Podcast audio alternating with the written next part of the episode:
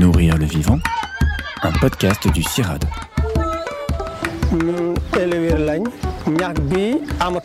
Ce dérèglement climatique a aussi un impact sur plusieurs milliards d'agriculteurs et d'agricultrices. Climat, cultiver les solutions. Épisode 2, la serre des plantes de demain. Je dirais que le changement climatique peut faire peur un petit peu quand on en parle comme ça, mais d'un point de vue de la recherche, c'est hyper stimulant, dans le sens que on est un peu des mécaniciens de la plante. Hein. On va vraiment étudier euh, la plante dans son moteur, dans les plus petits boulons, on va regarder tout ça. On crée des, équilibres assez forts chez les plantes. On se place dans des situations qu'on peut rencontrer d'ici 30-40 ans. Et le fait de se projeter dans ces situations met en évidence des compréhensions, des mécanismes qu'on n'avait pas forcément vus et qui peuvent euh, justement euh, révéler des nouvelles pistes de recherche et justement intéressantes pour être plus efficaces demain. Les plantes répondent différemment à la température, à la luminosité ou encore à l'humidité de l'air. Elles ne réagissent pas toutes de la même manière aux variations climatiques. L'étude de ces comportements et de l'adaptation des plantes aux contraintes environnementales porte un nom, c'est l'écophysiologie végétale. Denis Fabre est chercheur en écophysiologie au CIRAD. Il s'applique à trouver les plantes et les variétés qui seront les mieux adaptées au climat de demain. Pendant les années 1980 aux années 2000, hein, on a fait la révolution verte. On s'aperçoit qu'on a peut-être un peu trop contraint les plantes. On les a trop contraintes à être comme ci, comme ça, c'est-à-dire à les façonner, qui font que les plantes aujourd'hui ont moins de latitude à pouvoir s'adapter aux nouvelles conditions rapides de changement euh, qu'elles subissent. On appelle ça la plasticité. Les plantes ne sont plus plastiques et ne sont plus capables de s'adapter. C'est un peu comme un bonsaï. Et le changement climatique, si on voulait plutôt résumer l'impact sur les plantes, ça serait principalement la hausse des températures, les précipitations et le dioxyde de carbone. On parle plutôt de fréquences et d'épisodes euh, extrêmes un petit peu.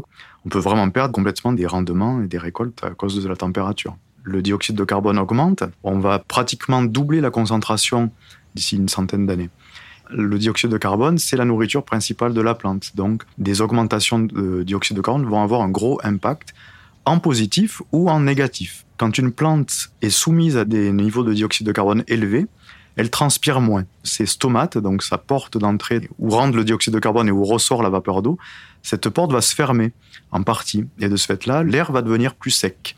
Donc si on combine une hausse des températures avec une humidité de l'air qui est moindre, on va avoir des conditions où l'air va devenir très sec et certaines variétés sont très sensibles à la sécheresse de l'air. Le palmier par exemple en est une.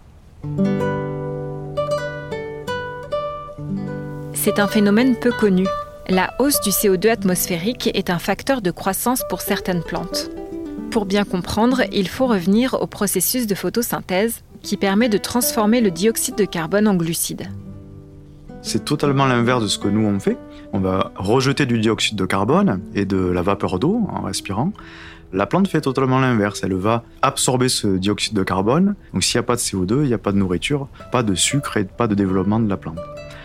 Quand on leur soumet du dioxyde de carbone à profusion, donc de la nourriture, certaines plantes vont en profiter et vont continuer à croître et produire plus, et d'autres vont stagner la chose est particulièrement importante pour les cultures pérennes. Par exemple, les cultures pérennes sont le café, le cacao.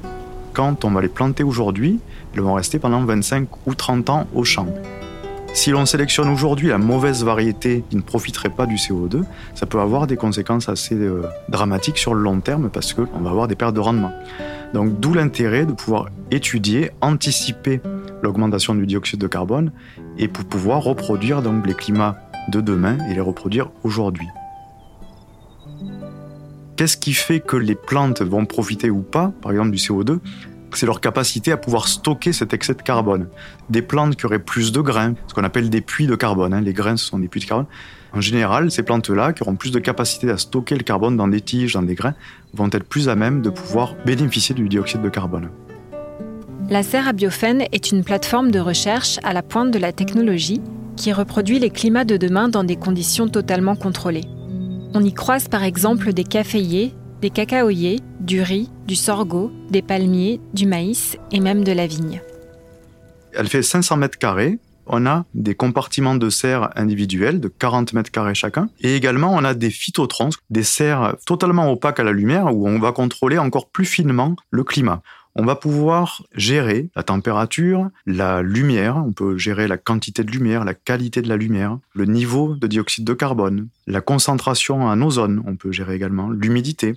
Donc toutes ces variables-là sont très finement régulées et ça nous permet surtout de pouvoir individualiser les variables du changement climatique. C'est-à-dire que si on veut regarder que l'impact du CO2 ou que l'impact de la température, on peut le faire.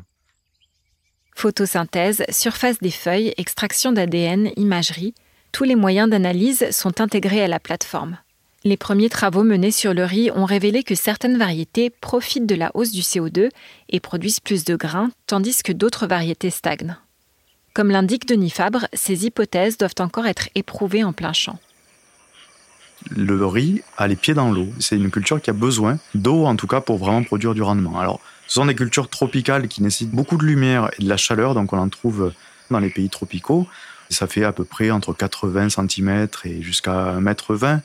Comme du blé, je dirais, ça ressemblerait un petit peu, mais par contre, ça tale beaucoup plus, c'est-à-dire qu'il y a beaucoup plus de tiges que sur le blé, avec un épi, avec des épis.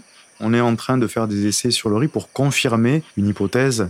Est-ce que la plante qui aurait plus de grains, par exemple des grains plus gros, des grains plus nombreux, avec des capacités de puits de carbone plus importantes, va mieux profiter du CO2 on regarde également l'impact de l'élévation du dioxyde de carbone avec des températures nocturnes, parce que Changement climatique, ça veut dire fréquence plus élevée et forte augmentation des températures, mais en particulier les températures nocturnes, plus que diurnes.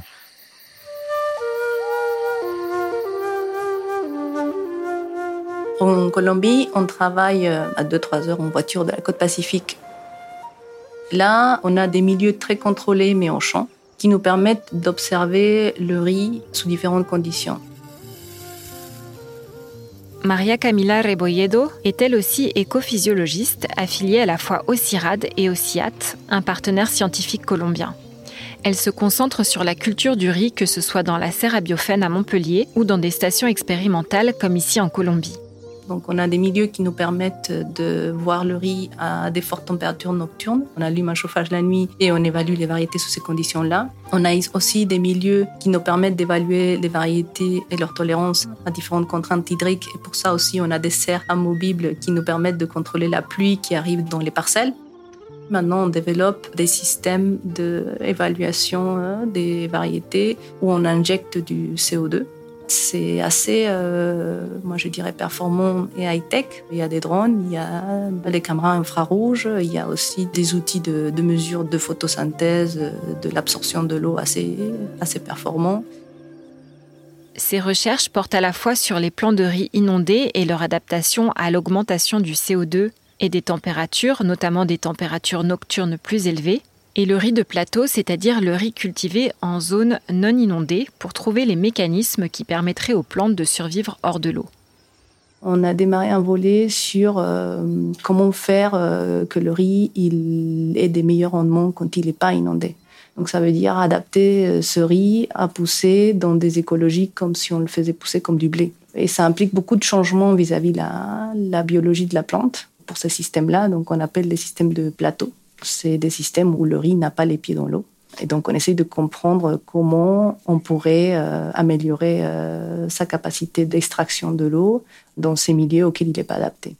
Le riz, en, ce moment, il est très critiqué parce qu'en inondé, c'est une culture très polluante en termes de méthane, en termes d'utilisation de l'eau.